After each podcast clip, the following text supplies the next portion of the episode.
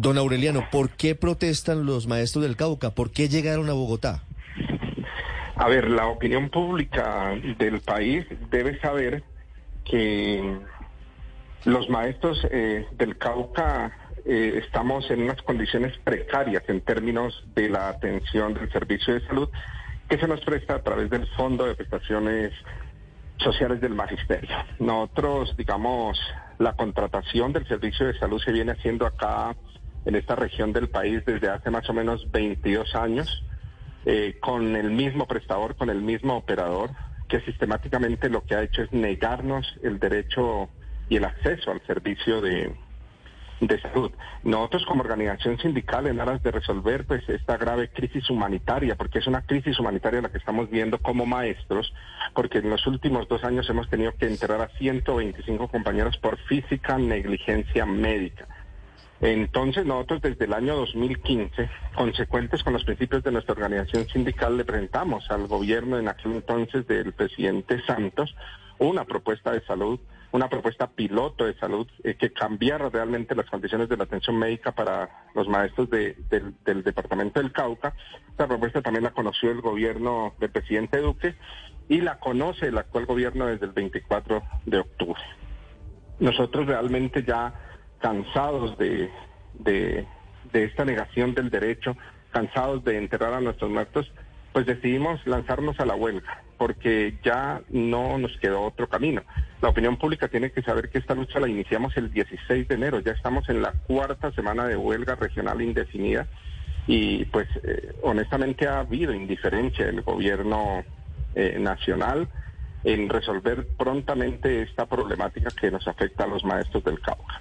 Hemos adelantado acciones acá en el departamento del Cauca como la toma de la catedral, el bloqueo de la Panamericana, eh, hemos bloqueado el sector financiero y sin embargo no hemos sido escuchados. Entonces decidimos en Asamblea adelantar nuestra protesta en Bogotá pues para que realmente el gobierno nacional visibilice nuestra problemática y no solo que nos visibilice sino que encuentre pronta solución a estos graves problemas que tenemos los maestros acá en el departamento del Cauca, principalmente como le indiqué anteriormente con la prestación del servicio médico asistencial.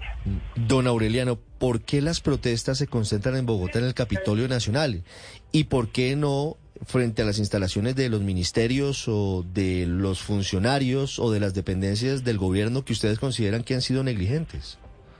Ya lo hicimos, lo hicimos en la semana pasada, lo hicimos Precisamente estuvimos en la Agencia Nacional de Tierras junto con un grupo de campesinos, porque nosotros acá en el Departamento del Cauca nos articulamos en un espacio que se llama la Mesa de Derechos Humanos por la Defensa de la Vida y el Territorio, de la cual pues hacen parte integrante organizaciones campesinas, indígenas, barriales, viviendistas. Estuvimos en el Ministerio de Educación, nos tomamos el piso 11 del Ministerio del Interior también de manera pacífica y no fuimos escuchados.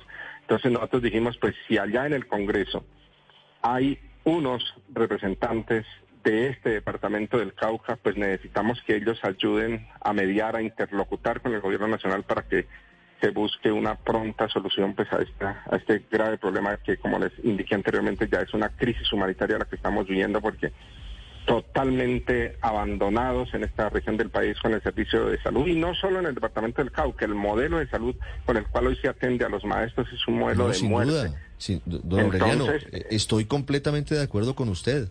Y el gobierno, el ministro de Educación Alejandro Gaviria, que además fue ministro de Salud, es consciente de que el manejo de la salud para los docentes en Colombia es lamentable, es precario y curiosamente no depende de la CPS. No, exacto. No, Paola, que no es son administrados por la CPS. De hecho, lo dijo precisamente Alejandro Gaviria, ex ministro de Salud, que el sistema, el subsistema de salud del Magisterio de las Fuerzas Armadas, que no son administrados por la CPS, tienen grandes dificultades financieras y en mm. comparación con el régimen contributivo se registran tres veces más quejas hágame el favor. Sí, sí, sí. Es decir, eso es, una gran defensa en últimas de la CPS. Eh, es un régimen especial y en eso le concedo la razón, don Aureliano.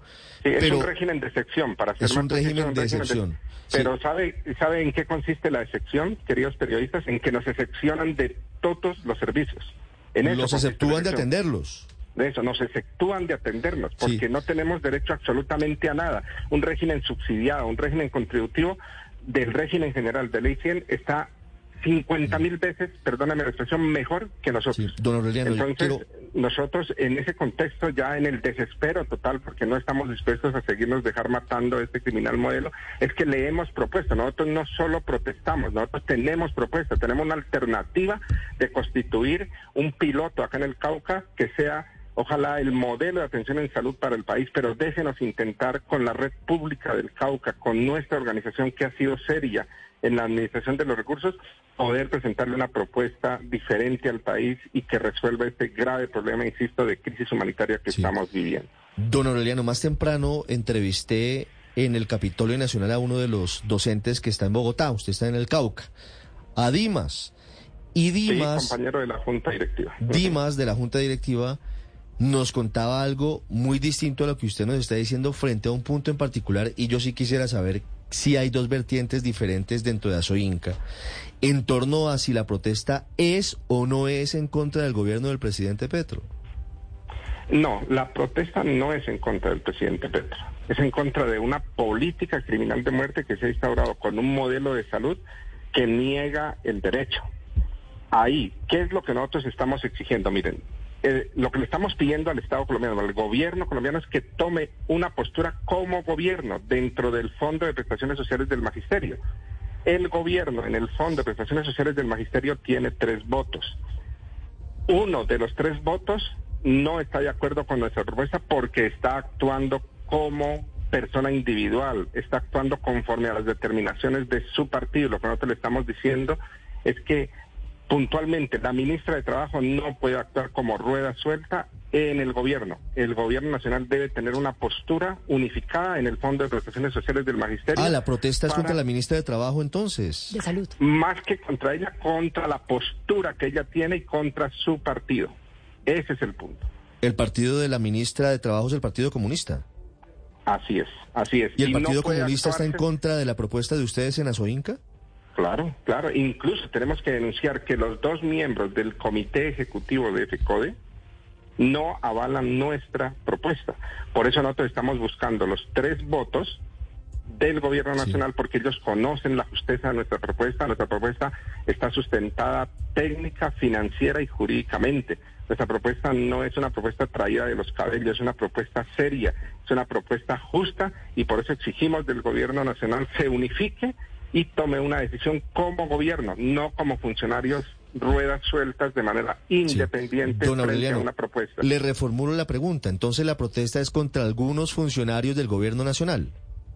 Exactamente, que no han estado a la altura de resolver los problemas de esta región del país. El Cauca históricamente ha sido abandonado y no puede ser que en un gobierno que dice ser del cambio nos sigan ignorando, nos sigan invisibilizando, sigan siendo negligentes frente a una problemática tan seria como la que se vive con este sistema de salud para los maestros. ¿Pero contra cuáles, don Aureliano? Es decir, contra la ministra de Trabajo y contra la ministra de Salud y alguno más.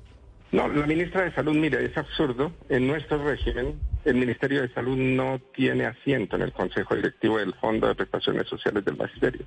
Eso debería reformularse, debería pensarse, porque si estamos hablando de la salud, pues el Ministerio de Salud, que es quien rige toda la política de salud en el país, pues debiera tener, eh, si se quiere, voz y voto en el Consejo Directivo, pero no lo tiene. Así quedó establecida la Ley 91 del 89. Quienes deciden ahí es el Ministerio de Hacienda, Ministerio de Educación y Ministerio del Trabajo al menos con la acción de ayer, ya se ha abierto una posibilidad de diálogo que sostendremos el día de hoy. Yo precisamente ahorita estoy ya a punto de eh, viajar a la ciudad de Bogotá para eh, iniciar una, un diálogo allá con el gobierno nacional, esperando ojalá hoy mismo el gobierno nacional de manera seria, de manera responsable, encuentre una salida a esta problemática que, insisto, venimos luchando ya de muchos años atrás y esta huelga ya completa la cuarta semana porque la iniciamos el 16 de enero y tiene a 250 mil niños, niñas, jóvenes y adolescentes sin iniciar su año escolar en el Cauca. El responsable de eso, de eso, de que los niños no hayan podido iniciar su año escolar, no es el magisterio. Nosotros estamos luchando por un derecho justo, estamos luchando por la vida misma. Sí. Es el gobierno nacional que de manera negligente no ha encontrado una solución pronta a eso. Nosotros hemos hecho todas las propuestas, hemos todas las fórmulas y no ha habido razón que los haya hecho pues entrar en juicio de solucionar este problema. Le he dicho que, que le doy la razón acerca del precario sistema de salud para los docentes en Colombia, pero quiero hacer una pregunta sobre el límite de las vías de hecho. Ustedes, los 600 maestros que están en Bogotá, intentaron tomarse el Capitolio. ¿Consideran que esa es una vía adecuada para exigir los derechos que tienen?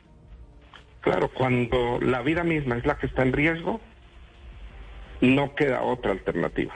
No queda, otra, no queda otra alternativa. Y yo como abogado que soy, yo sé que el límite es la Constitución y la ley. Pero en materia de la ponderación de derechos, por encima del derecho a la vida no está ningún otro derecho. Y lo que nos estamos jugando aquí es la vida. Nosotros eh, entendemos, entendemos y comprendemos los malestares que esto puede pues, causar. Don Aureliano, es un tema muy delicado.